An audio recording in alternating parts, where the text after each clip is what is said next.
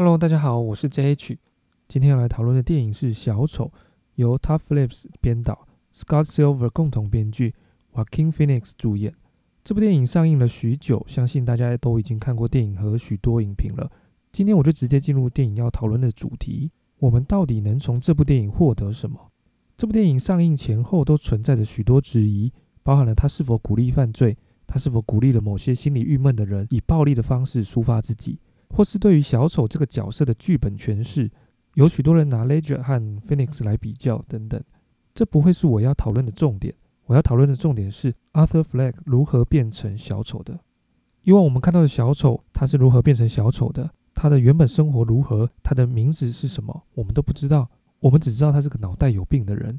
但这部电影让我们知道了小丑的起源，让我们微观的看了小丑的个人生活，巨观的看了小丑生活的大环境。一个肮脏的高谭市，我们也看到了小丑与社会环境的互动。这就是为什么很多人提到这部片非常写实，因为它完整的叙述了 Arthur 转变成小丑的历程。在《精神疾病制造商》这本书中提到，我们对于疯癫的这个概念有三种角度切入：宗教、医学、心理、社会。我想请你回想一下，当你在路上看到一个人疯狂的自言自语，你是否会下意识的想远离他？你是否会产生了一点点的嫌恶？因为你不知道他发生了什么事。但当我向你解释他有高度的焦虑症，需要自我对话减轻焦虑，或是他有解离性的人格疾患，有一些幻想的状况产生，或是他有自闭症、有仿说的状况等等，这样你是不是就可以稍微产生一些同理心，进而不怕他或想帮助他？再来提一个最近的趋势——脑科学，我们将各种精神疾病的成因往脑内的神经异常找解答。北科大的刘奕宏教授研究用 AI 学习脑电图特征，去分析忧郁症患者与正常人的脑电图。只要经过扫描脑电，就可以判断是否具有忧郁症，准确率达八成以上。这个研究让我们了解某些忧郁症患者是有其生理依据的，而非传统对于忧郁症的认知都是心情不美丽造成的。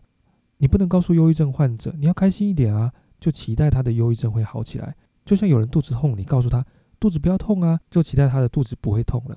近代社会，我们非常仰赖医学的角度来协助我们面对心理痛苦的人。我们在他们身上贴了一个精神疾患的标签后，告诉他们有病要吃药。这样的角度似乎有些单一。美国社会学家 Rice Mills 提了一个比喻：在一个十万人的城市中，有一个人失业，我们会检视这个人的性格、技能、就业机会等等，来找寻帮助他的方法。这样的失业是个人问题。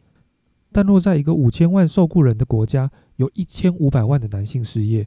我们就必须去检讨社会、经济、政治等制度。这样的失业是公众议题。在小丑的电影中，为何周遭的人随着地铁杀人事件而有所抗争？因为 Arthur 所遭遇的问题，也是社会中其他人所遭遇到的问题。Arthur 遭遇的问题，也是高谈市民的问题，连一般市民都受不了了，更何况是心理状态需要协助的 Arthur。Arthur 面对自己的问题，也要面对环境的问题。电影告诉我们，面对心理痛苦的人。不能仅是用医学的角度来给予精神疾患的标签，给予他们药物而已，亦要考量到社会心理支持的因素。不能只看他们的行为，有时也要听他们的声音。就像阿特在最后一次与智商员误谈的过程，其中表达的：“你根本没有听我说，对吧？”精神疾病制造商书中提到，从马克思主义的理论框架下来看心理健康，其研究方法与本部片的叙述手法有着极为相似之处。首先，唯物主义的方法。承认人和动物一样有着基本需求，这些需求对马克思来说，不只是包含基本的生理需求，还有人类特有的自我发展的需求，能够自由发展的需求，能够发展个人才能的需求。这些并非是生存的先决条件，而是作为实现快乐的条件。这些被压抑了，人的心理健康就出了问题。电影中，Arthur 呈现出许多的压抑，高谭市民也呈现出许多的压抑。再来，历史方法。我们面对心理问题时，需要考虑其成因、个人历史、社经关系等等。电影中亦呈现了阿德很糟的一周，应用了许多手法，呈现了整体高谭市的大环境。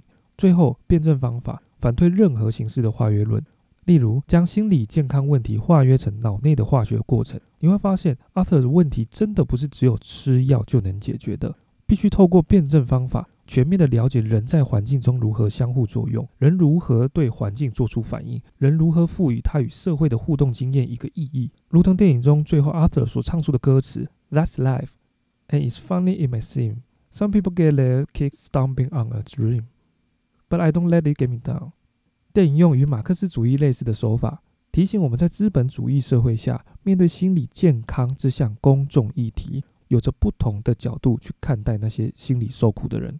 我是 JH，我们下次再见。